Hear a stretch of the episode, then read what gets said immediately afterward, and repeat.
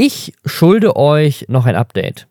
Falls ihr die letzte Folge nicht gehört habt, in der letzten Folge haben wir einen OnlyFans-Account erstellt, um den OnlyFans-Account von Michael Wendler und Laura Müller zu abonnieren und zu gucken, was da passiert. Das hat uns über 30 Euro gekostet, die Michael Wendler jetzt in seiner Tasche hat. Aber wir haben gedacht, das ist es wert, weil im Zweifel gebt ihr es da nicht aus und wir können euch erzählen, was da passiert. Und wir sind beim letzten Mal da rausgegangen mit so, oh, bisher ist es irgendwie ein bisschen langweilig, noch passiert da nichts, aber sie hatten ja groß angekündigt, am 1.12. geht's los. Und Lisa, es ist losgegangen. Was passiert? Ich bin eigentlich davon ausgegangen, dass du mir dann tagtäglich Updates auch dazu schickst. Und ich muss sagen, ich habe bis auf ein Update nichts mehr von dir bekommen. Weißt du warum? Sag es mir. Weil ich wirklich einfach perplex war. Also ich konnte es einfach nicht glauben, was da passiert. Und ich kann es ehrlich gesagt immer noch nicht glauben. Tatsächlich haben wir 34,99 ausgegeben, um Laura Müller dabei zuzugucken, wie sie teure Geschenke auspackt. Der große Reveal, das, was Michael Wendler und Laura Müller Großes auf OnlyFans machen. Und das ist tatsächlich der einzige Content, der bisher online ist, bis auf ein Foto, wo die beiden im Bett liegen, aber angezogen, so ein schwarz-weißes Foto, sie küssen sich und ne, sind, also quasi haben, man sieht die, also ich weiß nicht, ob sie angezogen sind, aber sie, zumindest da, man sieht nichts. Man sieht sozusagen Köpfe. Köpfe und Arme. So, das ist, das ist äh, das auf dem Bild. Dann gibt es noch einmal eine sexy Fußmassage. Warte, ich teile mal meinen Bildschirm und zeig die dir, weil du musst, du musst mal gucken, wie sexy die ist. Wahrscheinlich uns nicht so, nicht so sexy, könnte ich mir vorstellen. Ja, vor allem, sie ist, sie ist nicht nur nicht sexy, Lisa. Sie ist auch einfach richtig schlecht. Das ist die schlechteste Fußmassage, die ich je gesehen habe. Erst, also sie liegt da so auf der, man sieht ja auch gar nicht, man sieht nicht mal ihr Gesicht, man sieht nur Füße. Und dann sprüht er da so völlig random, so das ganze Handtuch wird voll mit Öl, weil er gar nicht richtig die Füße trifft, sprüht er so Massageöl da drauf. Und dann massiert, er muss er in einer Hand das Handy halten. Das heißt, er streicht das Öl mit einer Hand über die Hände bis zu den Knien und massiert aber gar nichts. Der streicht es einfach nur und dann, dann das, das war's. Mehr passiert da nicht. Dann, kommt, dann spritzt er noch mehr Öl rein und teilweise fliegt dieses Öl in den Pool, der hinter ihr ist. Jetzt ist da Öl im Pool. Robin, ich glaube, du verstehst die Situation falsch. So wie er diese Flasche auch hält, will er nicht suggerieren, dass er jetzt wirklich daran interessiert ist, ihr wirklich die Füße zu massieren und dieses Öl da einzuarbeiten, sondern er hält das so und wie er das spritzt, soll das, glaube ich, suggerieren, als würde er so auf sie kommen, aber eben nicht mit seinen Körperflüssigkeiten, sondern dem Öl. Ich glaube, das ist das, was er visuell transportieren möchte. Können wir trotz, trotzdem darauf einigen, dass das die schlechteste Fußmassage ist, die je jemand gegeben hat? Äh, das weiß ich nicht. Ich möchte, ich denke ungern über Füße nach, deswegen. Ähm Aber weißt du, was ich noch krasser finde, ist, man sieht bei OnlyFans, wenn jemand einem für den Post Trinkgeld geschickt hat. Und teilweise ist halt unter so einem, unter so einem Post, wo sie halt irgendwie eine neue Handtasche auspackt, steht dann da 20 Dollar Tipps.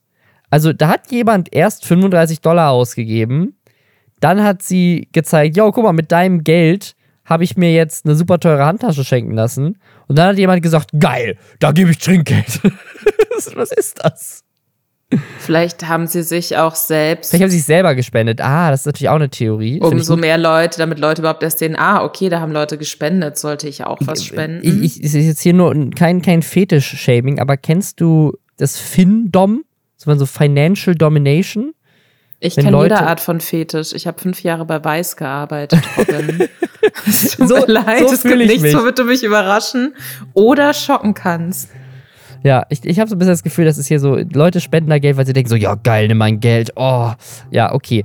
Ähm, herzlich willkommen zu den Lässerschwestern, dem Podcast, in dem wir jeden Samstag euch erklären, was im Internet so abgegangen ist. Wir kaufen OnlyFans-Accounts, wir gucken Videos, wir ziehen uns den ganzen Dreck rein, damit ihr es nicht müsst und fassen es euch in einer knappen Stunde jede Woche zusammen. Wir, das sind Lisa Ludwig, Journalistin, und ich, Robin Blase, Influencer, Influencer noch ohne eigenen OnlyFans-Account. Aber vielleicht sollte ich meinen Schoko-Adventskalender auch jede Woche öffnen mit OnlyFans. Wir haben diese Woche eine Menge Themen für euch. Unter anderem ist ApoRed zurück und hat direkt eine Roomtour gemacht. Der ist nämlich auch ausgewandert. Dann ist Mediakraft dicht gemacht worden. Dann äh, gab es einen Skandal um einen YouTuber, bei dem 150 Videos weggestrikt wurden gleichzeitig.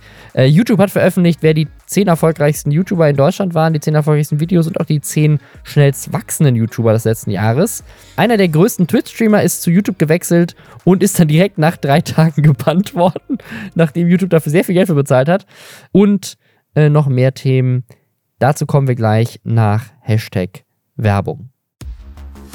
Und zwar für Bookbeat das Netflix der Hörbücher. Eure Gelegenheit, über 300.000 Bücher aus allen erdenklichen Genres euch anzuhören. Äh, teilweise auch in anderen Sprachen. Also wenn ihr, keine Ahnung, Bücher auf Englisch euch anhören wollt, das gibt's auch.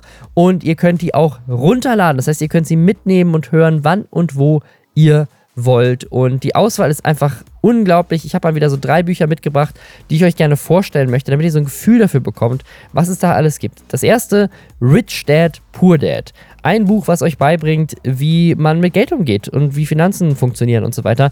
Das ist seit vielen, vielen Jahren ein Buch, was immer, immer wieder empfohlen wird, wenn man sich mit dem Thema Finanzen auseinandersetzen will. Ich kann es auch nur empfehlen. Hört euch das mal an. Ansonsten, um mal was ganz anderes hier drin zu haben, weil wir immer Netflix der Hörbücher sagen, von Netflix Bridgerton, also die Serie, die auf Netflix ja so komplett durch die Decke gegangen ist, Bridgerton, das Buch äh, gibt es da auch als Hörbuch. Also wenn ihr da, äh, wenn euch die Serie gefallen hat, hört euch doch mal das Hörbuch an. Und das möchte ich euch jetzt wirklich ans Herz legen. Also hört, hört euch das an. Und zwar Immun von Philipp Detmer. Philipp ist der Mann hinter, kurz gesagt, war auch hier schon mal im Podcast zu Gast, war in München damals bei der Lästerschwestern-Tour auch mit auf der Bühne, war da unser Gast. Also ihr kennt kurz gesagt und der Mann dahinter, der hat ein Buch geschrieben und das heißt Immun, über unser Immunsystem.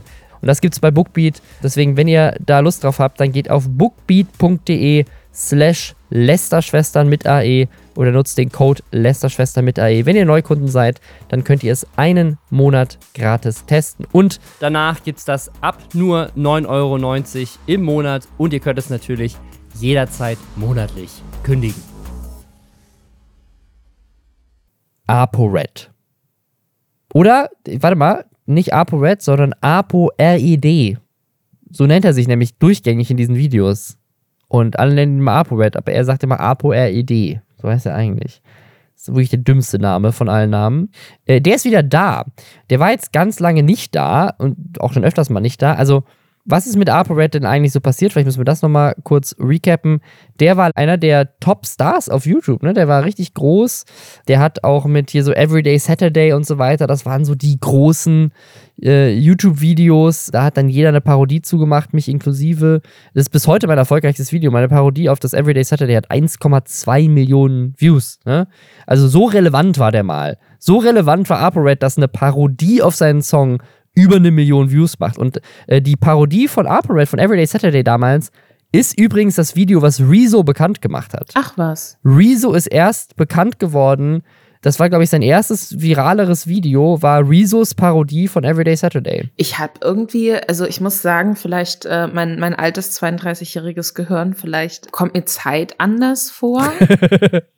Aber ich hatte jetzt gar nicht auf dem Schirm, dass Rezo noch gar nicht so lange auch so groß ist. Ich hätte den jetzt so grob auf einem ähnlich langwirksamen YouTube-Fame-Level eingeschätzt wie ApoRed, nur das ApoRed. Oder ich möchte ihn Apport nennen, weil das ist noch die dritte Möglichkeit, wie man seinen Namen falsch aussprechen kann. Ja, also aber das, tatsächlich, also ich habe jetzt gerade nachgeguckt, also das, äh, das ApoRed Everyday Saturday Distrack Video von Rezo, das steht aktuell übrigens bei 10 Millionen Views, ne? Das ist am 7. Mai 2016 online gegangen. Also es ist jetzt auch schon fünfeinhalb Jahre, ne? Aber das ist das Video, was, was Rezo on the Map gebracht hat. War dieses Video. Ich glaube, er hatte zu dem Zeitpunkt, lass mich nicht lügen, ich glaube 20.000 Abos vielleicht oder so. Und das, also das nochmal, um kurz zu erklären, wie, wie relevant ApoRed war. ApoRed war mal ganz oben. Ne? Der hat da mit, mit äh, Simon Desue und Leon Mascher und so weiter und bis heute auch eine Sache, an der Mimi sich abkaspert, so äh, ApoRed und äh, sein Beef, das die beiden hatten. Also das, das war mal so vor fünf Jahren, war ApoRed mega relevant. Und dann hat er aber irgendwie immer mal wieder so aufgehört, dann hat er zwischenzeitlich einen Fortnite-Kanal gestartet zuletzt, und ich glaube mit ein Grund, warum er dann von der Bildfläche, Bildfläche verschwunden ist, war dieser Skandal, dass ihm mutmaßlich sexuelle Belästigung vorgeworfen wurde, unter anderem durch Mimi, der das aufgedeckt hat. Dann gab es da so ein Hin und Her mit dem äh, vermeintlichen Opfer, ähm, die, die, gar nicht wusste, dass sie damit reingezogen wird und dass das wieder aufgemacht wird und so. Und das, das ging alles irgendwie so hin und her und äh, ApoRed hatte dann, ich glaube, das ist jetzt ungefähr ein Jahr her, anderthalb, so, also es war, war, noch, war noch in 2020, äh, den Vogel abgeschossen, weil er quasi dann versucht hat zu beweisen, dass die Anschuldigungen falsch sind indem er selber geleakt hat, dass das Opfer ihn wirklich anschuldigt. So. Eine Sache, die Mimi vorher nur vermutet hat. Das war so eine ganz weirde Aktion. Dann war ApoRed wieder weg. Und jetzt ist er wieder da. Vor zehn Tagen, ApoRed ist zurück. Oder ApoRed ist zurück, hat ein Video gemacht. Er ist jetzt in Istanbul, lebt er auch, betont aber sehr deutlich, dass er nicht ausgewandert ist. Und dass da auch viele Kumpels von ihm sind. Erzählt, dass er dazwischen drin jetzt ganz viel Business gemacht hat sagt nicht wirklich was, sagt, dass ein paar Sachen davon sehr gut funktioniert haben, ein paar Sachen haben nicht so gut funktioniert. Und jetzt hat er halt ein richtig schönes Apartment in Istanbul und zeigt das. Wie fandest du das Apartment, Lisa? Äh, die Aussicht fand ich spannend auf jeden Fall. Er kann da irgendwie so über halb Istanbul gucken, das sieht ganz schön aus. Ansonsten hatte das für mich so Hotelzimmer-Vibes muss ich es sagen. Es wirkt voll wie ein Hotelzimmer, ne? Also wie so, ein, wie so ein möbliertes Apartment, was man halt irgendwie auf Airbnb mietet. Und das ist halt in so einem Komplex, ich kenne das aus Amerika, wo ich mal war. dass du nämlich so, dass du nämlich so ein Apartmentkomplex hast, wo du halt gleichzeitig irgendwie ein Concierge hast und ein Pool und ein Fitnesscenter.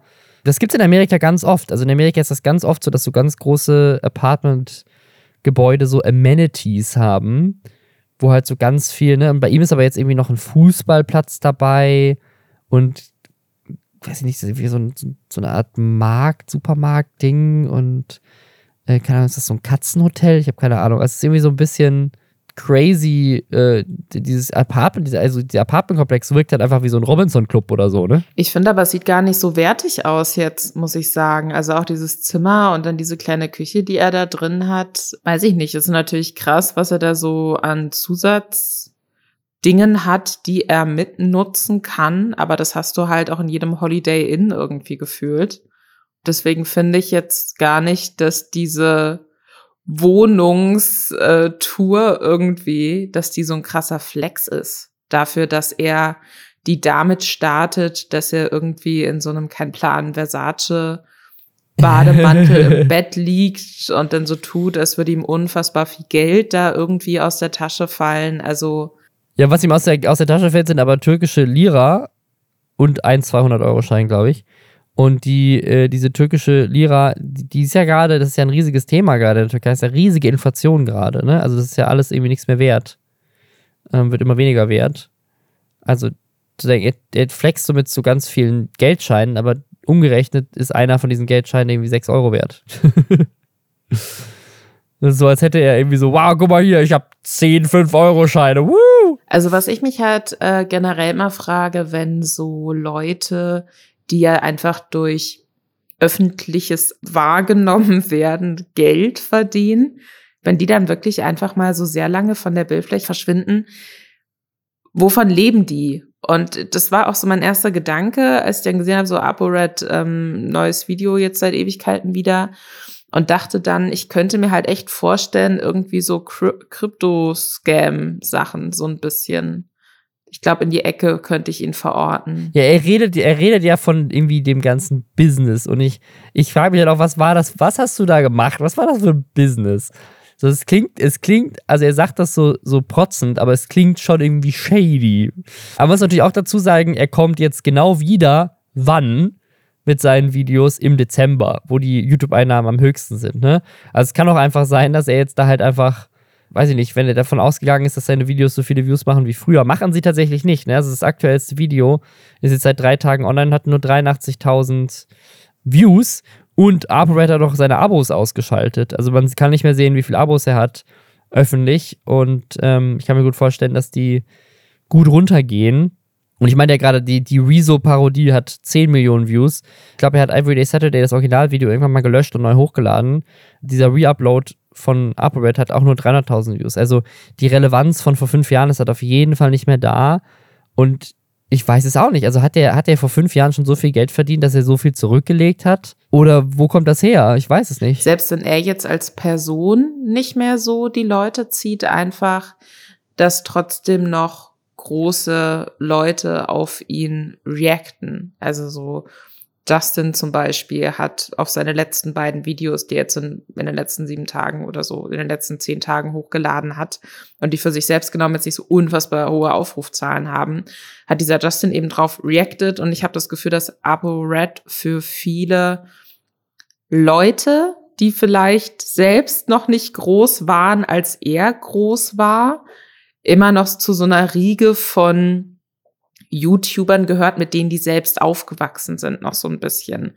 Oder an denen die sich vielleicht sogar mal zum Teil orientiert haben.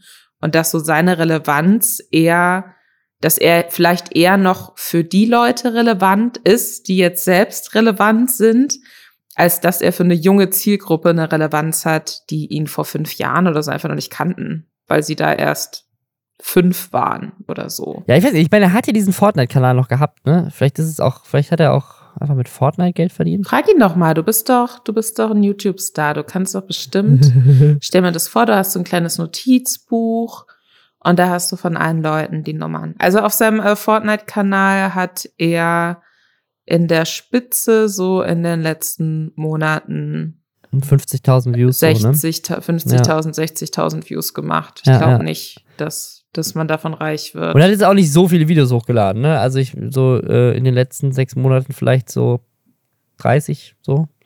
Ja, also keine Ahnung, wenn ihr, wenn ihr wisst, wie ApoRed sein Geld verdient, meldet euch.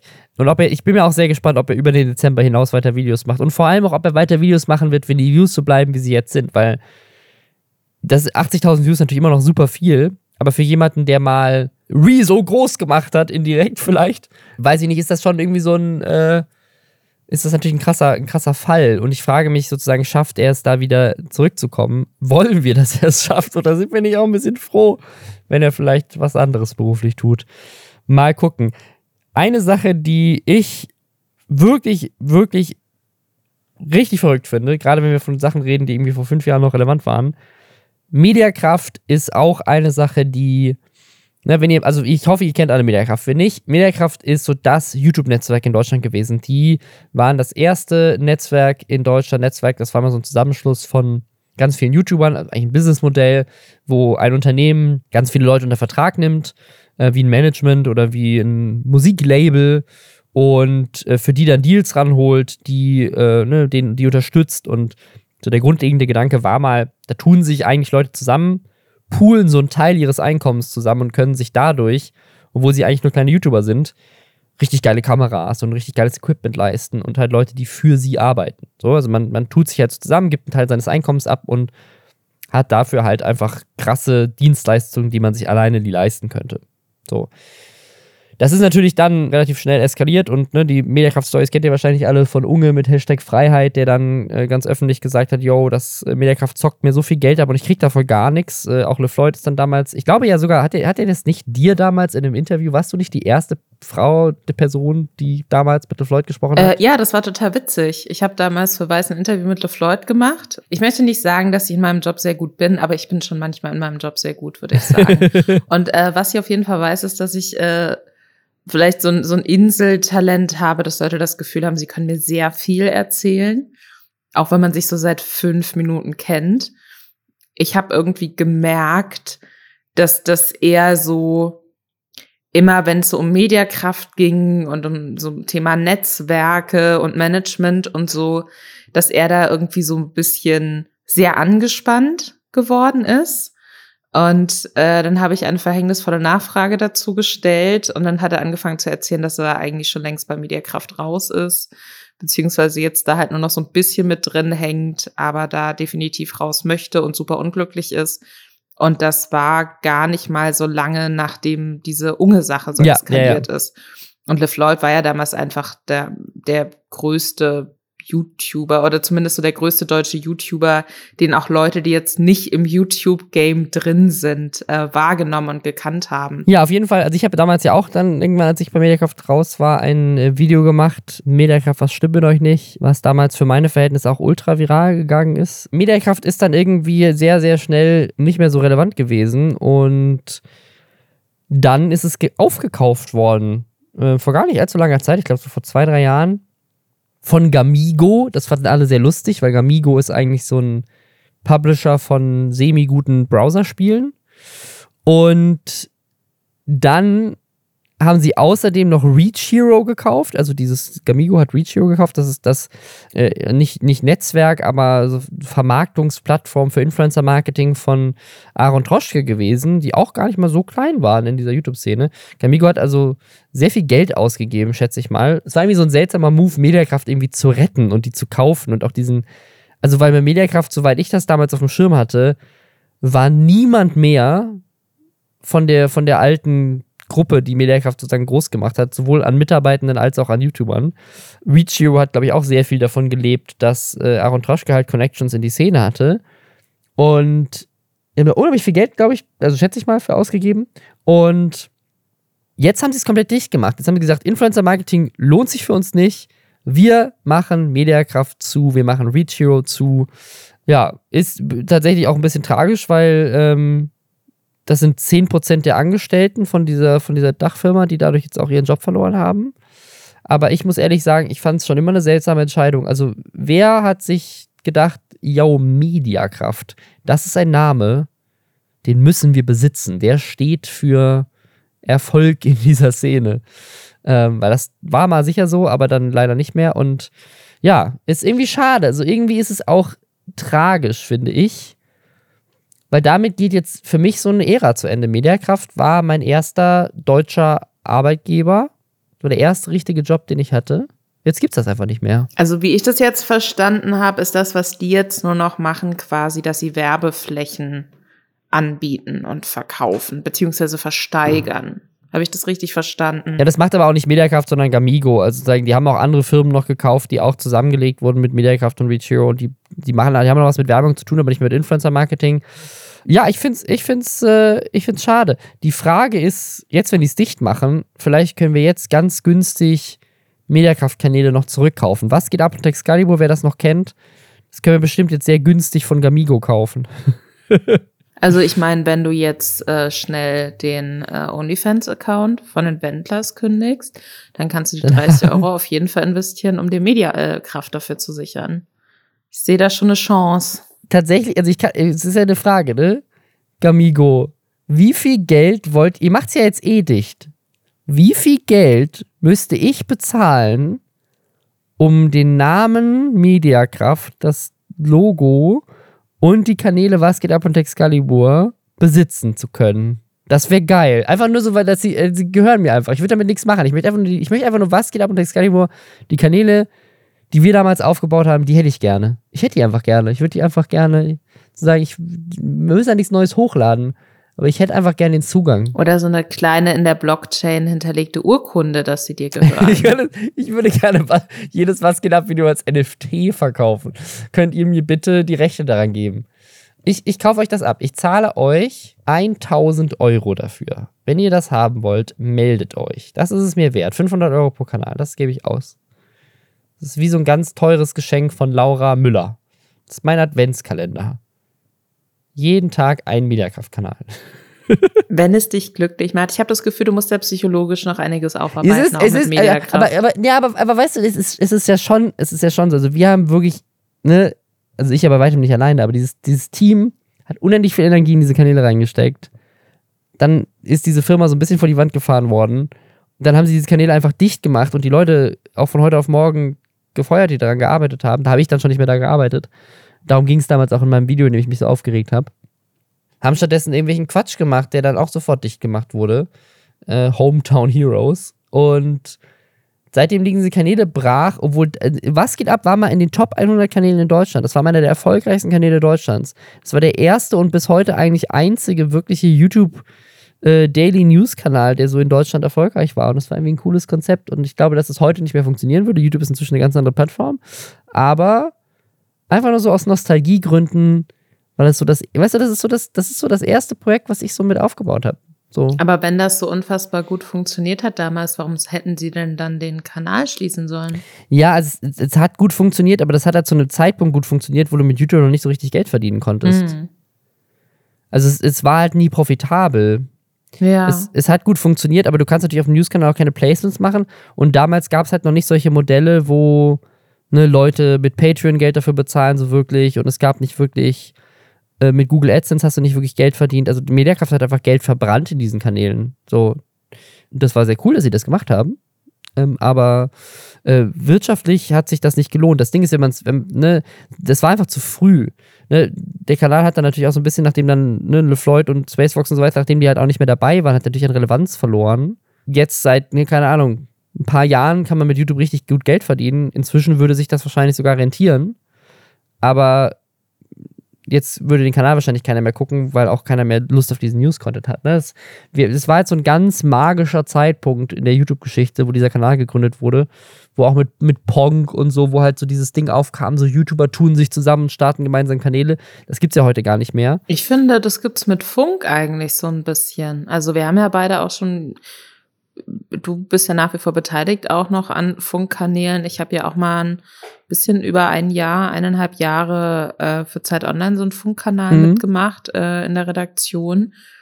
Und äh, ich finde, da hat man ein bisschen so das Gefühl von einem YouTube-Netzwerk, dass man da auch so cross-promo-mäßig arbeitet, dass man sich da auch so abspricht für bestimmte Themenschwerpunkte oder so. Also das wäre für mich jetzt vergleichbar damit. Ich, ich, ich glaube auch nicht, dass es gar nicht mehr funktionieren würde. Ne? Also, keine Ahnung, Revi und Marius angeschrien haben ja zusammen so ein Studio. Und wenn Unge Leute nach Madeira einlädt, dann ist da ja auch irgendwie ein Ding. Und ganz viele Twitch-Streamer kollaborieren ja auch die ganze Zeit und machen große Events zusammen oder sowas. Ne? Hier so das Next Level auch von Mar- Marius angeschrien oder Angelcamp oder äh, jetzt Friendly Fire war ja wieder. Also, das gibt's ja schon immer noch. Ich glaube, es hat sich so ein bisschen mehr verlagert in so Live-Sachen.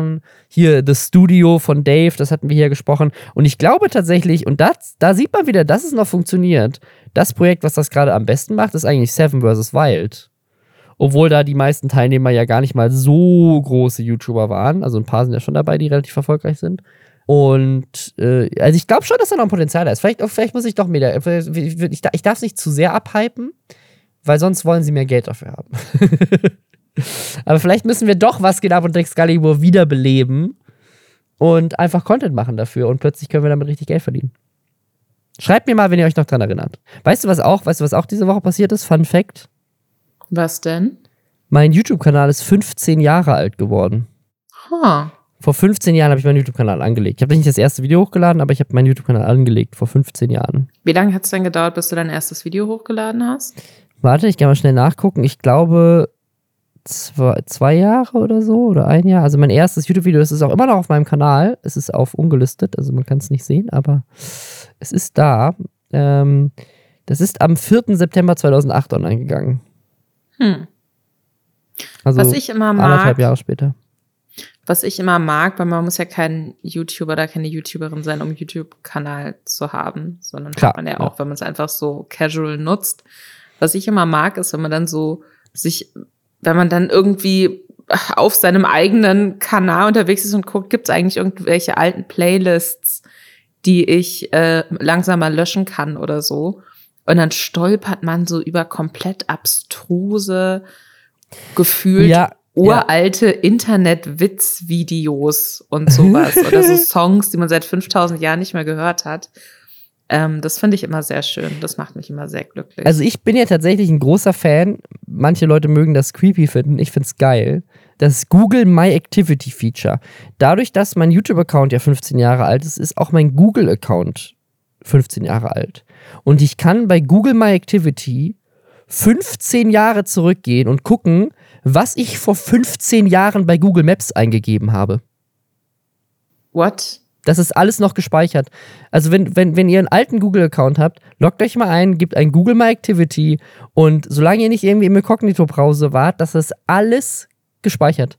Und ich kann genau nachgucken, was habe ich vor 15 Jahren bei Google eingegeben, was habe ich gesucht. Und teilweise kann ich noch wirklich so, wenn ich, wenn ich zurückgucke, gucke, ach ja, Sommer 2006 da ist gerade dieses Spiel rausgekommen und ich habe nach Cheatcodes gesucht. Weißt du, so, das kannst du alles so nachvollziehen. Das ist richtig lustig. Kann ich da ähm, Sachen löschen? Oder, du kannst auch deine, du kannst, was hast du mit 15 alles so gegoogelt? Hm, ähm, ja, du kannst, du kannst auch Sachen, kannst Sachen einzeln rauslöschen, du kannst auch die gesamte, die gesamte Ding, glaube ich, äh, löschen lassen, ja. Aber ja, ich kann, ich kann komplett 15 Jahre zurückverfolgen, was ich vor 15 Jahren alles so im Internet okay, gemacht ich, ich habe. Ich habe jetzt diesen Tab hier offen, ich muss das sofort schließen, das macht mir ein ganz ekliges Gefühl. Ich muss ignorieren, dass das möglich ist. ja, okay. Kommen wir zu Hashtag Werbung. Und zwar für das Google Pixel 6 und das Google Pixel 6 Pro, das Phone, was sich dir anpasst, das neue Google Phone. Ja, Google, die bauen auch Handys. Das ist wirklich smart. Also nicht nur die, nicht nur die Google Phones sind smart, sondern dass man von Google Hardware und Software aus einer Hand bekommt auch smart. Das Besondere am Google Phone ist für mich persönlich, muss ich sagen, wie es sich an mich anpasst. Also sei es, wie individuell sich das User Interface gestalten lässt oder wie ich einfach Bilder nach meinem Geschmack schießen und bearbeiten kann. Ich bin auch total überrascht davon, wie gut das tatsächlich in der Hand liegt. Also das Google Phone ist jetzt kein kleines Handy, muss ich sagen, aber ich kann das trotzdem total gut so in einer Hand halten und ich habe jetzt keine riesengroßen Hände. Dafür gibt es aber einen riesengroßen Bildschirm und das finde ich ziemlich cool. Ja, was ich so noch nicht erlebt habe, der Akku passt sich halt an das Nutzungsverhalten an. Also bei früheren Handys, da fand ich den Akku ehrlich gesagt eher so, der war halt durchschnittlich, ne, durchschnittlich lang halten, aber bei dem neuen Google Pixel, der wird der halt besser. Also, das habe ich so noch nie erlebt, der wird der halt smarter. Also ich habe so nach zwei Wochen gemerkt, wie der Akku halt einfach deutlich länger hält als am Anfang. Und äh, ja, ich habe halt, der lernt halt, was ich so an Leistung brauche und was nicht. Und dann wird er, wird er klüger. Mir ist auch einfach immer total wichtig, dass Dinge gut aussehen. So beim Google Phone kann man so gut wie alles an der Benutzeroberfläche farblich ans persönliche Wallpaper anpassen, je nach Stimmung und wie es einem eben am besten gefällt. Material U heißt es, diese Funktion. Und es wird dich jetzt nicht überraschen, Robin, aber mein Handy ist jetzt komplett in Dune-Tönen, natürlich. Die neuen Google Phones gibt es im Google Store und bei vielen weiteren Elektromärkten und Mobilfunkanbietern in Deutschland. Link dazu gibt es natürlich in den Show Notes. Diese Woche bin ich auf ein YouTube-Problem aufmerksam gemacht worden, von dem ich nicht wusste, dass es existiert. Und zwar geht es um einen äh, YouTuber, der macht so Anime-Reviews, würde ich mal sagen, sein Content. Der ist Totally Not Mark. Und der hat 150 Copyright Strikes bekommen gleichzeitig auf seinen Kanal. Und zwar hat eine Firma, das ist die Firma Toei Animation, die stecken hinter Dragon Ball unter anderem. One Piece auch aktuell. Die haben da, glaube ich, demnächst die tausendste One Piece Anime-Folge. 1000 Folgen, auch richtig crazy. Ähm, genau, also die, äh, die stecken dahinter und haben jedes seiner Videos anscheinend, wo es irgendwie um Dragon Ball ging, haben sie jetzt weggestrikt. Das war wohl auch nicht das erste Mal, das war vorher auch schon mal so, dass er Strikes bekommen hat für Dragon Ball Content. Und das ist natürlich erstmal super ärgerlich. Aus mehreren Gründen. Einmal, das ist natürlich sein, sein Lebenswerk, ne? Also es sind irgendwie drei Jahre an Content, die da, die da verschwunden sind. Das sind ja auch Videos, die potenziell noch Geld machen, also es ist noch Einkommen, was dann verschwunden ist. Aber es kann natürlich auch bedeuten, dass sein Kanal potenziell ne, bei 150 Strikes auch einfach gelöscht wird. Ähm, ob die jetzt wirklich gesagt haben, hey, wir wollen nur, dass die Videos weg sind oder wir wollen wirklich, dass er auch dafür gestrikt wird, das, ähm, das wissen wir nicht. Aber er ist halt einfach crazy und was halt das Verrückte daran auch noch ist, und das ist natürlich immer super ärgerlich, das ist natürlich eigentlich in Amerika unter Fair Use abgedeckt. Also der redet journalistisch darüber und blendet Material als Zitat ein. Das ist in Deutschland ist das ein bisschen anders. Also Zitatrecht ist dann sehr viel schärfer aber in den, in den USA ne, hat, ist er eigentlich im Recht. Und das weiß er auch, weil er auch schon mehrfach gegen diese selbe Firma vorgegangen ist, als sie in der Vergangenheit Videos von ihm weggestrikt haben. Und er immer im Recht, er hat immer Recht bekommen. So, und jetzt kommt aber das Ding, was so skurril ist, und das wusste ich nicht, das finde ich richtig verrückt. Dieser Appeals-Prozess, also wenn man einen Strike auf YouTube bekommt, wenn jemand sagt, das, stopp, halt, stopp, da ist Inhalt von mir drin. Das ist, ich habe die Rechte daran. dann kannst du natürlich als YouTuber sagen, nee, warte mal, das ist ein Missverständnis, ich habe die Rechte dran. In diesem Prozess hat aber die Gegenseite 30 Tage Zeit zu antworten. Und die nutzt das natürlich auch gerne aus, wenn sie glaubt, sie sind im Recht. Weil das Video bleibt so lange offline. Ne? Dann hat sie die Möglichkeit, nochmal ein Statement abzugeben. Und dann hast du die Möglichkeit, nochmal ein Statement abzugeben.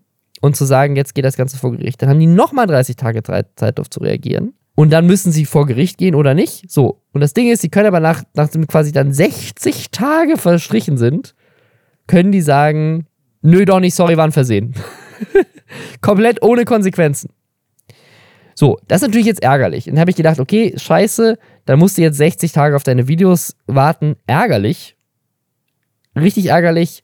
Absoluter Missbrauch von diesem System, äh, gerade wenn die am Ende dir tatsächlich zugeben, dass du recht hast. So, jetzt stellt sich aber raus, und das ist so verrückt, dass du bei YouTube nur einen dieser Prozesse gleichzeitig führen kannst pro Kanal. Was bedeutet, er muss das bei 150 Videos mit jeweils über 60 Tagen nacheinander machen. Und ich weiß nicht, ob das jetzt genau hinkommt, aber er hat das ausgerechnet. Er meinte, bis all seine Videos wieder da sind, würde es 37 Jahre dauern. What the fuck? Ich muss, ich muss halt sagen, es ist ja auch immer so ein bisschen, ähm, da hatten wir auch in anderen Kontexten, glaube ich, schon drüber gesprochen, immer nicht ganz so, ganz so trennscharf auszumachen, wo Fair Use tatsächlich noch ja, ja. zutrifft und wo das nicht mehr zutrifft. Und ich muss jetzt sagen, wenn ich halt mal so durch seine Videos skippe, die noch da sind, dann kann ich mir schon vorstellen, dass dann Urheber sagt so, äh, sorry, du verdienst dir gerade Geld damit, dass du gefühlt äh, eine halbe Folge von uns zeigst. Äh, das ist nicht in Ordnung. Mir tut das wahnsinnig leid, dass, wie ihn das so aus dem Nichts erwischt. Offensichtlich hat das für ihn ja auch ähm, sehr lange kein Problem dargestellt. Deswegen ist er davon ausgegangen, dass er da irgendwie auf der sicheren Seite ist. Aber ähm, ich finde, das ist was, was halt auch einmal mehr irgendwie die Frage für mich generell aufwirft, wie legal ist es denn dann tatsächlich auch auf YouTube diese popkulturellen Deep Dives zu machen, wo man natürlich irgendwo das Bildmaterial herkriegen muss. Und da würde ich jetzt ja, noch mal ja. ganz kurz den Haken schlagen zu, äh, zu Funk, weil äh, da haben die natürlich ganz besonders drauf geguckt, bei jedem einzelnen Video, was da für Bilder drin sind, was, was da für Bewegtbildmaterial verwendet wird. Und äh, wenn ich da angekommen wäre mit, aber hier Fair Use, wenn wir da jetzt explizit drüber sprechen, kannst du vergessen. Ja, klar, nee, die würden ja, das ist ja dann deutsches Zitatrecht, ne? Ja, ja. Nee, in Deutschland, in Deutschland ging, ginge das überhaupt nicht. Ne? Das ist ja auch, das war ja tatsächlich auch ein Riesenproblem ähm, hier von, äh, von David, der auch äh, zu, äh, zu Artikel 13, der gesagt hat, er kann ja seinen Kanal dicht machen, weil er einfach nur Filmreviews und Game-Reviews gemacht hat, wo einfach die ganze Zeit Material drin war. Ne? Und dieses Problem ist so ein bisschen umgangen worden jetzt, ne? trotz Artikel 13, weil halt die Publisher, und das ist nämlich das ist eine Sache, die ja auch anspricht, die Publisher ja davon profitieren. Ne? Also, wenn ein großer YouTuber sagt, hey, das ist ein geiler Film, guckt euch den an, oder das ist ein geiler Anime, guckt euch den an, dann ist das ja eher Promo. Ne? Also, ne, der hat 600.000 Abos, die sich offensichtlich für Animes interessieren. Ähm, wenn da ein neuer Anime ra ra rauskommt oder so und er redet darüber, dann ist das, dann ist das Werbung. Und er spricht sogar in seinem Video an, das finde ich richtig verrückt, dass diese Toei Animation Leute, die jetzt seine Videos weggeclaimt haben und die auch davor das schon gemacht haben, ihn parallel dazu, also zu dem früheren Zeitpunkt, angefragt haben, ob er Werbung machen möchte für eine ihrer Animes. Also auf der einen Seite sozusagen sehen sie, dass er, dass er ihren Content promotet und auf der anderen Seite sagen sie aber, nö, aber das nicht. Striken wir weg. Äh, naja, es gibt ja generell auch immer den Unterschied zwischen so explizit ausgewiesenem Promomaterial und ja, ja, ja. Ähm, anderen und Inhalten. Du rippst einfach und, die Folge und redest drüber, ja, ja, klar. Genau, und, und ich meine, ich arbeite jetzt gerade für Moviepilot, wo wir sehr viel auch mit Filmpromomaterial und halt mit Serienpromomaterial arbeiten. Und da können wir aber auch nicht einfach Screenshots aus einer Folge nehmen. Natürlich nicht. Und ja, sagen, klar. also könnte man probieren und wahrscheinlich hätte Netflix weder Zeit noch Lust, uns da wegen irgendwas abzumahnen. Ähm, aber äh, wir gucken da halt auch immer, was sind denn jetzt explizit mit äh, vorgegebener äh, Quellenzuschreibung, ex was sind explizite PR-Materialien, die man benutzen darf, was ja. sind äh, Trailer, die man benutzen darf und die man einbinden darf. Und ähm, das bedeutet aber, wenn man das benutzt oder wenn man ein Advertorial bekommt, dann mit irgendeinem Streamingdienst oder so, bedeutet das halt dann gleichzeitig trotzdem noch lange nicht, dass es für den Streamingdienst dann auch dieselbe Art von okayer Werbung ist, wenn man halt anfängt, Ausschnitte zu zeigen, die, ähm, die eben nicht explizit abgesprochen sind. Und das ist natürlich super bitter für ihn. Und ähm, ich finde es komplett abstrus, dass er das so nach und nach nur anfechten könnte und dann irgendwie, weiß ich nicht, in gefühlt 40 Jahren ist es wahrscheinlich auch egal, ob die Videos wieder freigegeben werden ja, ja, oder klar. nicht. Aber ich verstehe ehrlich gesagt so ein bisschen, dass das geclaimed wird ja, und habe ja. mich tatsächlich schon sehr oft auch gefragt, auch wenn Deutschland da natürlich viel, viel strenger ist als die USA, aber ich habe mich schon bei ganz, ganz vielen Popkultur-Channels, die ich auch selbst sehr, sehr gerne gucke, gefragt, krass, dürfen die das überhaupt, was die da machen? Und ich hoffe jetzt einfach mal, dass das nicht irgendwas ist, woran sich dann vielleicht viele andere Urheber noch ein Beispiel nehmen mhm. und dann diese ganzen geilen äh, Video-Essays irgendwie weggestrikt werden. Ja, es ist, also ich, ich finde es ich find's verrückt, dass das System so funktioniert. Es gibt sicherlich einen Grund dafür. Also ähm, hat sicherlich was mit dem Strike-System zu tun. Also wenn du die Sachen alle gleichzeitig anfechtest, ähm, könnte es natürlich passieren, dass jemand halt auf einen Schlag 150 Strikes bekommt. Das ist vielleicht ein bisschen seltsam, aber warum? Ich, ich, ich keine Ahnung, ich verstehe nicht, warum das System so funktioniert, aber egal. YouTube hat diese Woche aber äh, noch was sehr Cooles gemacht. Und zwar haben sie nämlich eine Liste rausgebracht, ähm, was so die Top-Videos des Jahres waren. Und das auch für den deutschen Markt. Das ist so ein bisschen jetzt, haben die letztes Jahr auch schon gemacht. Aber es gibt ja kein YouTube Rewind mehr. Das heißt, das ist jetzt so das Einzige, mit dem jetzt so ein bisschen die Erfolge des letzten Jahres von, von YouTube selber gewürdigt werden. Was ich ganz spannend fand, ähm, sind die Top-Videos, weil die haben ja alle Daten. Also YouTube hat ja alle Daten und weiß genau, was sind die Videos, die am erfolgreichsten waren. Auf Nummer 1 ist die erste Zerstörung von Rezo, Zerstörung Teil 1. Das hätte ich ehrlich gesagt auch erwartet, hätte aber jetzt nicht gedacht, dass das wirklich nochmal so erfolgreich war, dass es das erfolgreichste Video in Deutschland im ganzen Jahr war. Auf Platz 2 ist das Video, in dem angekündigt wurde, dass der Philipp von den Real Life Guys gestorben ist. Ähm, hat natürlich auch große Wellen geschlagen. Auf Platz 3 ist dann ähm, das Video von Marvin. Die Influencer werben für mein Fake-Produkt. Dann ist es MyLab mit So endet Corona und dann ist es das Coming Out von Joey's Jungle. Was ich, das hatte ich gar nicht auf dem Schirm, dass das so viral gegangen ist. Ähm, hatte ich auch nicht auf dem Schirm. Also ich hatte schon gesehen, dass da einige Leute auch drauf reacted haben und dass viele Leute auch auf Instagram und so irgendwie Ausschnitte davon geteilt haben und das ganz, ganz toll fanden. Aber hätte jetzt auch nicht gedacht, dass es eines der meistgesehenen Videos dieses Jahr ist in Deutschland. Was ich noch verrückter finde, sind aber die Videos aus den USA.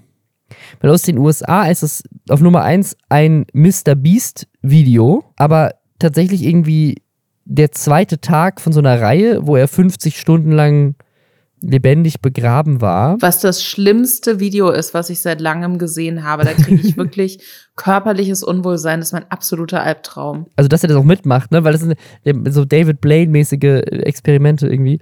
Ähm, und dann, ich kenne noch Nummer drei. Das ist nämlich von äh, Mark Rober, Glitterbomb Trap.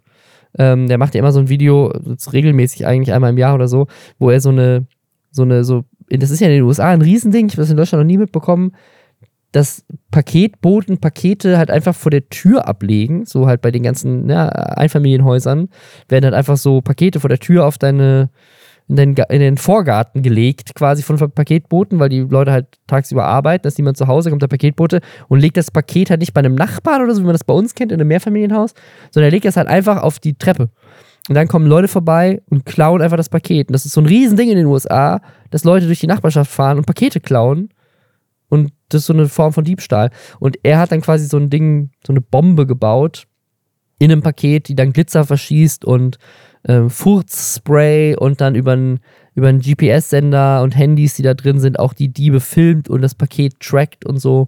Ein super crazy, aufwendiges Video. Das ist auf Platz 3. Aber die anderen drei Videos, die in diesen Top 5 sind, auf Platz 2 ist Minecraft Speedrunner vs. 5 Five Hunters. Ich glaube, das ist von Dream, so ein Minecraft-YouTuber.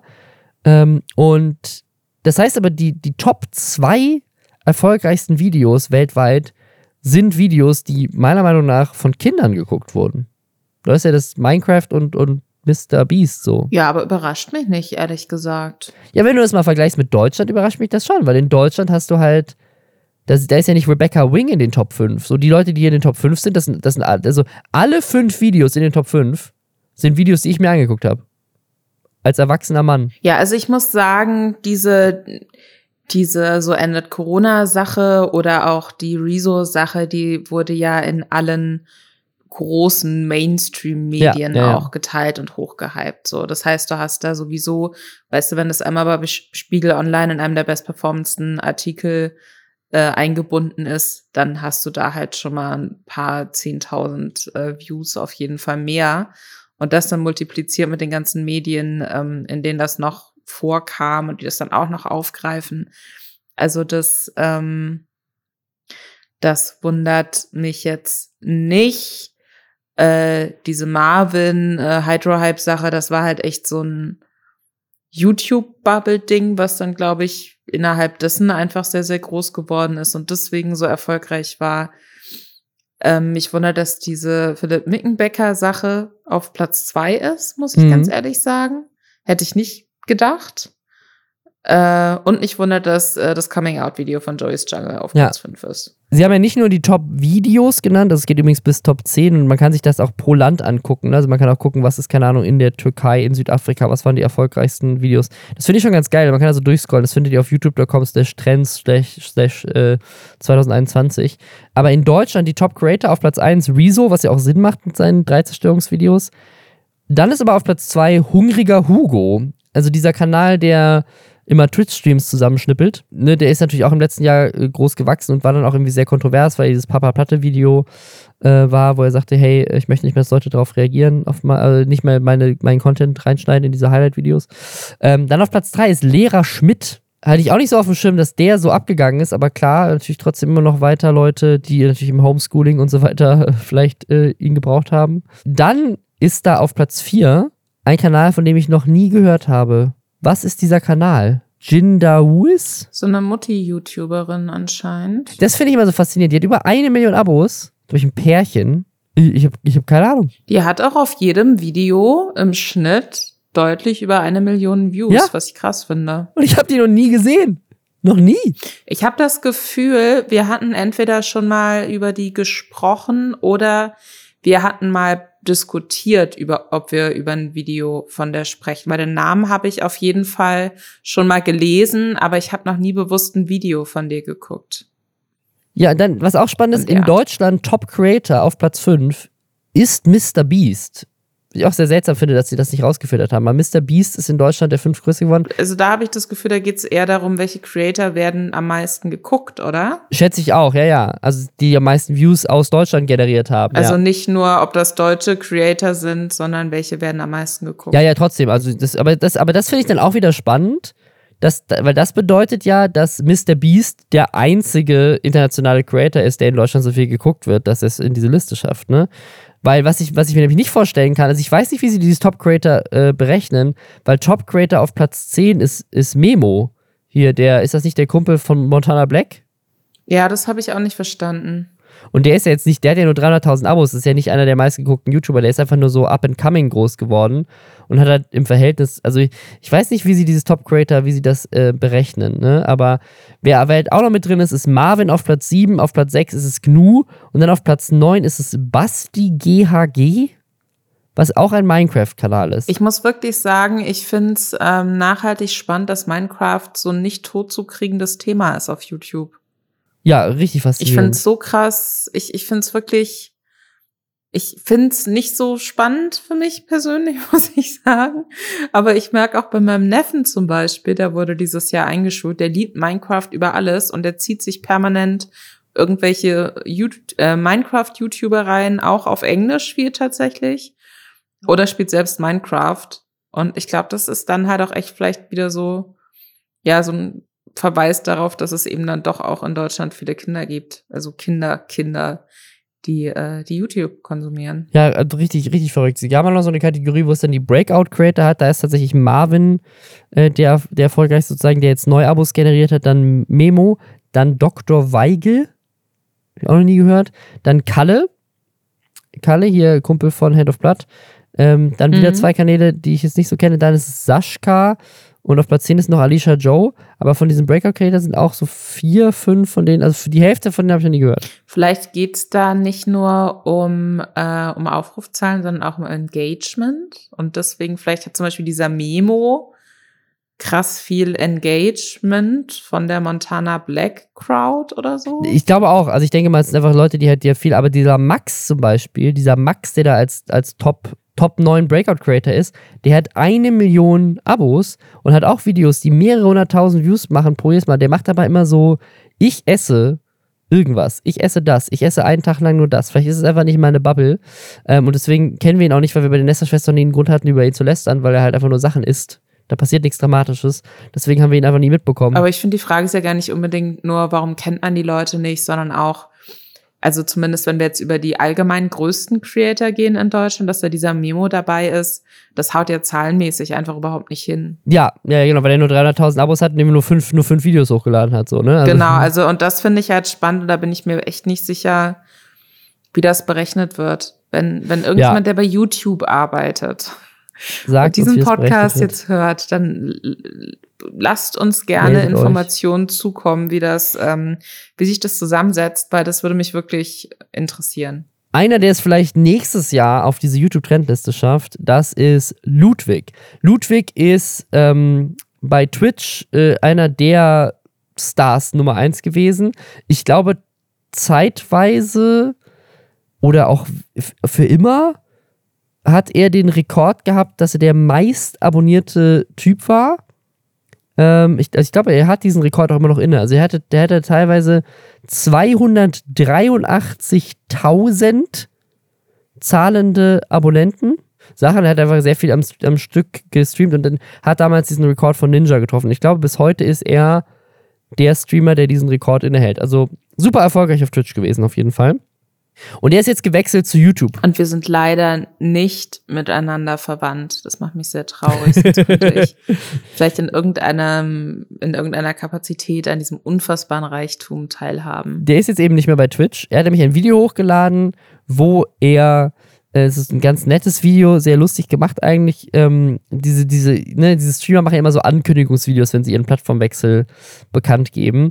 Und in seinem Fall war das so, die sitzen in so einem lila Auto, fahren irgendwo hin, steigen aus dem lila Auto aus. Das lila Auto explodiert, glaube ich sogar, und dann steigen sie in ein rotes Auto, was natürlich dann YouTube symbolisieren soll, fahren weiter. Und der Gag am Ende ist, dass er in diesem roten Auto plötzlich anfängt, Musik zu spielen und dann sagt irgendwie sein Beifahrer so, hey, du darfst doch hier keine Musik spielen, sonst wird dein Kanal gestrikt. Und dann sagt er, nicht in diesem Auto, nicht in diesem Auto. So, und dann war so der Gag war so, bei, bei YouTube darf ich das, weil auf Twitch gab es ja in letzter Zeit immer diese Skandale, dass wenn du Musik äh, in Twitch gespielt hast, dass es dann äh, Copyright-Takedowns gab und vor allem deine, deine Twitch-Highlights hinterher dann gesperrt wurden und nicht mehr anguckbar waren. Der hat es also groß angekündigt. Dieser, dieser Streamer-Krieg zwischen YouTube und Twitch läuft weiterhin. Die geben auch weiterhin Geld aus. Gemunkelt wird, dass er viereinhalb Millionen Dollar bekommen hat dafür. Ob das stimmt, weiß ich nicht. Aber sehr viel Geld. Also er kriegt natürlich zusätzlich dazu noch seine ganzen YouTube-Einnahmen. Ne? Also die haben ihm quasi einfach nur viereinhalb Millionen einmal Cash in die Tasche gegeben hier, so damit er einmal wechselt. So, das ist so sein Bonus gewesen. So, also er, er, er wechselt zu YouTube. YouTube kauft ihn für sehr viel Geld ein. Und er prahlt in seinem Ankündigungsvideo ganz groß, yay, endlich habe ich kein Problem mehr mit Urheberrechtsstrikes, was mich in dem Moment schon extrem verwirrt hat. So, ich habe so, hä? YouTube macht doch viel mehr in die Richtung als Twitch. Und tatsächlich hat YouTube viereinhalb Millionen ausgegeben für diesen Typen. Und drei Tage, nachdem er angefangen hat, bei YouTube zu streamen, in seinem dritten Stream, ist er gebannt worden, weil er Musik gespielt hat auf YouTube, die urheberrechtlich geschützt war. Und zwar hat er auch nur so ein paar Sekunden eingespielt von Baby Shark und hat, hat dafür Ärger bekommen. Ja, richtig lustig. Das Ding ist, er hat jetzt keinen Strike bekommen. Also es ist nicht so, dass sein Kanal jetzt gelöscht wurde, sondern bei YouTube ist das so in Livestreams. Und das ist halt bei Twitch anders. Äh, bei YouTube wird halt einfach dein Livestream ausgeschaltet, sobald Content ID erkennt, dass da urheberrechtliches Material läuft. Und dann musst du deinen Stream neu starten. Aber du kriegst jetzt keinen Strike oder so. Aber du könntest dann einfach wenn dir das passiert, deinen Stream wieder starten und dein einziges Problem ist, dass er dann kurz weg war? Genau, also es hat, es hat, es hat mehrere Probleme. Also das eine ist, du merkst natürlich nicht zwingend sofort, dass er weg ist, weil da, du kriegst jetzt nicht wie ein Pop-up, so hey, übrigens, wir haben deinen Stream gebannt, sondern ähm, oder kriegst du vielleicht schon, aber die meisten Streamer gucken ja gerade an auf andere Sachen und haben das irgendwie auf dem zweiten oder dritten Bildschirm irgendwie ähm, das YouTube-Dashboard. Und das heißt, er hat das teilweise auch irgendwie erst Minuten später gemerkt, dass er gebannt wurde. Äh, und in der Zwischenzeit ist der Stream ja offline. Also die Leute, ne, und wenn du den neu startest, dann startet der auch, glaube ich, nicht automatisch sofort im selben Fenster, sondern du musst einen neuen Stream aufmachen, die Leute neu rüberholen, glaube ich, soweit ich weiß. Also du verlierst potenziell auch eine Menge Zuschauer. Und es ist natürlich einfach ein bisschen peinlich. Das Ding ist nur, das ist ihm dann nicht einmal passiert, sondern das ist ihm, glaube ich, Stand jetzt dreimal passiert und der ist irgendwie eine Woche lang jetzt bei YouTube oder so äh, weil, auch, weil er auch Reacts macht und so weiter. Und es gab so einen Moment, es äh, gibt so Highlights davon, wo man ihm so ein bisschen, finde ich, auch Panik ansieht, so ein bisschen, als es zum dritten Mal passiert, bei einem, bei einem Reaction-Ding, dass er im Stream das raus, weil er denkt, so scheiße, jetzt kann ich nicht mehr reacten. Das ist halt sein Content. Und er sagt sogar so, so äh, witz, äh, witzig, so, scheiße, jetzt muss ich anfangen, richtig Content zu produzieren, weil ich darf einfach nicht mehr das machen, was ich gemacht habe. Und ich finde es so, also es richtig skurril, weil er hat sich offensichtlich, also er hat offensichtlich einfach Geld von YouTube angenommen und sich null damit auseinandergesetzt, dass Urheberrechtsverletzungen auf YouTube ein größeres Thema sind als auf Twitch und hat dann sogar noch groß damit geprahlt, dass er jetzt auf YouTube endlich kein Problem mehr hat mit diesen Copyright-Problemen und dass er jetzt endlich die ganze Zeit Musik spielen darf, was aber halt nicht stimmt. Also ich verstehe überhaupt nicht, wie das passieren konnte, dass er dachte, dass das so ist? Also die Sache ist, ich gehe halt auch davon aus, wenn jemand so unfassbar groß ist und so unfassbar viel Geld verdient, dass der ein Team um sich rum hat an Leuten, die ihm sehr, sehr viele Dinge abnehmen. Klar. Ja, ja, ja. Und da muss es ja irgendeine Person geben, die da Bescheid wissen muss und die im Zweifelsfall sagt, du pass auf, das geht jetzt nicht mehr. Und das geht dafür vielleicht, was bei Twitch eher ein Problem gewesen wäre. Oder so musst du dich jetzt verhalten. Das ist wichtig, darauf musst du achten. Das, äh, das kann ich mir ehrlich gesagt halt überhaupt nicht vorstellen. Ich muss sagen, ich kenne diesen Streamer jetzt. Ich habe mich nicht, nicht so, ich habe mich nicht so wahnsinnig intensiv mit seinem Content irgendwie auseinandergesetzt. Deswegen weiß ich nicht, ob der vielleicht da auch so ein bisschen trollen könnte. Der ist, der ist schon, der ist schon ein Comedian und der macht auch einfach richtig gute Videos. Also ich finde, ich mag auch seine YouTube-Videos so abseits der Streams sehr. Der hat jetzt ein Video gemacht zum Dislike-Button, was richtig gut ist. Das ist ein richtig gutes Video, weil es, äh, er hat das so ein bisschen ähm, wie Tom Scott gemacht. Also er, er hat quasi so ein, so, ein, so ein Tool genutzt, was quasi in den Titel reinschreibt, wie viel Dislikes das Video hat, obwohl man den Dislike-Button ja nicht mehr sieht. Ähm, und das updatet sich quasi minütlich und dann steht da die richtige Dislike-Zahl im Titel des Videos. Und dann ähm, steht er vor so einem Friseurladen und liest Reviews von diesem Friseurladen vor und sagt, äh, aber nur die 5-Sterne-Reviews. Und geht dann rein und lässt sich die Frisur schneiden und kommt dann raus und revealt aber den Twist, nämlich dieser Friseurladen ist der schlecht reviewteste Friseurladen in Los Angeles und er hat sich bei dem die Haare schneiden lassen.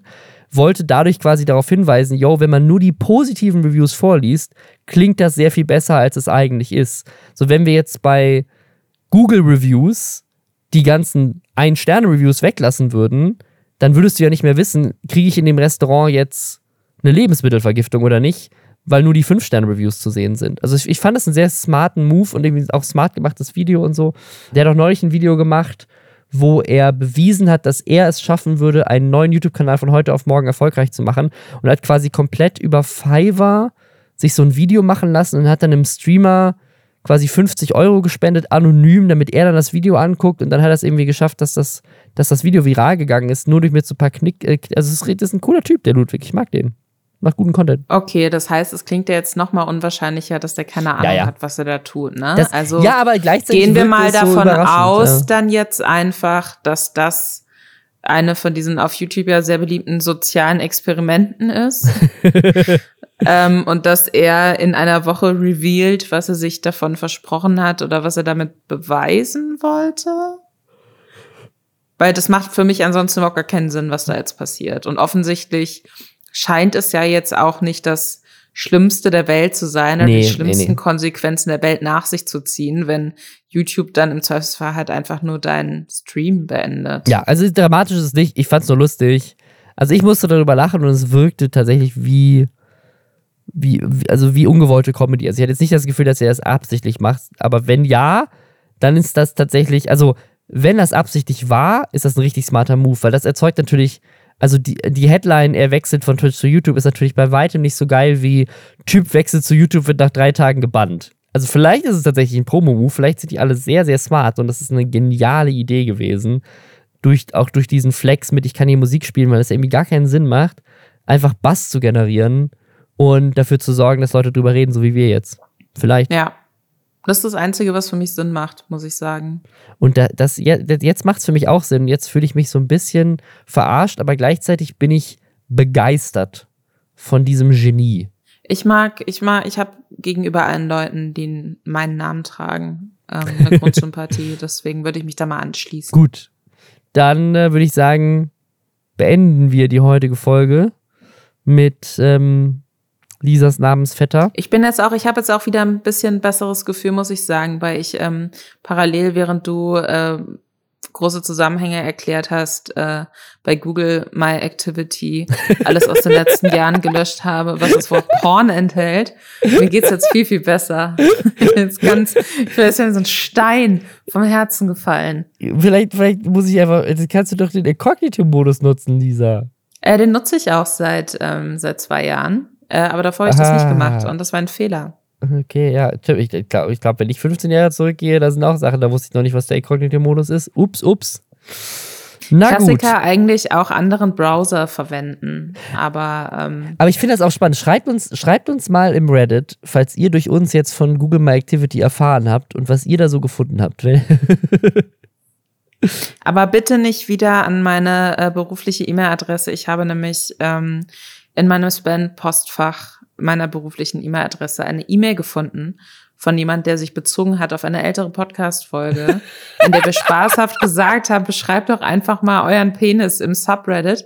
Und die Person dachte sich, nee, ich schreibe, ich finde heraus, was die berufliche E-Mail-Adresse dieser Frau ist. Und ich schreibe ihr das äh, an ihre berufliche E-Mail-Adresse. Äh, davon möchte ich abraten. Weil ich will meinen Job gerne auch behalten, muss ich sagen. Deswegen, äh, please don't. Aber ich, ich, also es ist, es ist trotzdem sehr belästigend. Aber ich finde, es ist auf jeden Fall besser als ein Dickpick.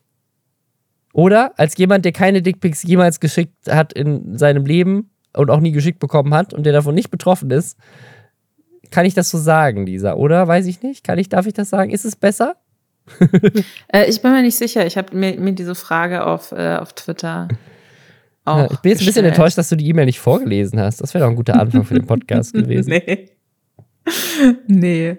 Nee, ich, Er ich bin jetzt, ich, ich werde sieben jetzt vorsichtig. Zentimeter lang und hautfarben. Ich, ich möchte, ich möchte niemanden, ich möchte da auch niemanden irgendwie shame oder so.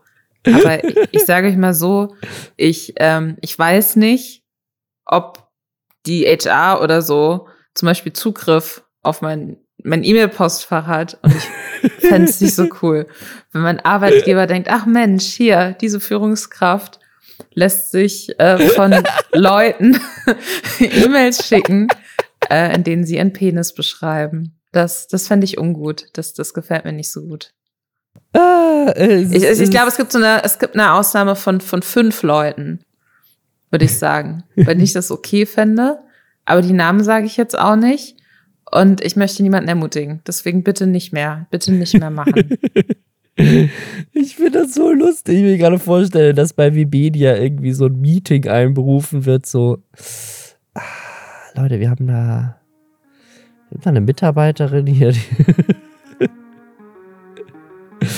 Ja, es ist, es ist sehr gut. Okay, aber macht's nicht. Ich find's lustig, aber macht's nicht. Bis nächste Woche mit diesen Worten. Ciao.